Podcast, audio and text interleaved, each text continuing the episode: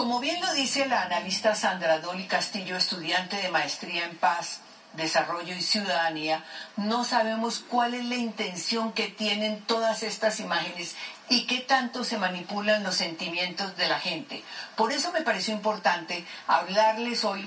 del papel que nuevamente jugaron las redes sociales, especialmente Facebook, Twitter,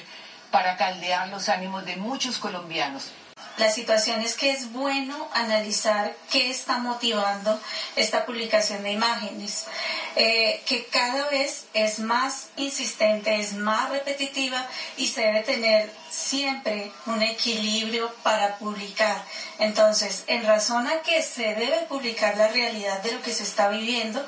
pero también se debe tener el cuidado para hacer las publicaciones. Nosotros no estamos llamados a estar viendo constantemente imágenes de violencia, porque varios estudios han dicho que estas imágenes como tal eh, juegan un papel muy importante en la socialización de los procedimientos que conforman el pensamiento humano. Entonces, no es solo publicar eh, en televisión y encontrar el motivo para ganar cierta audiencia,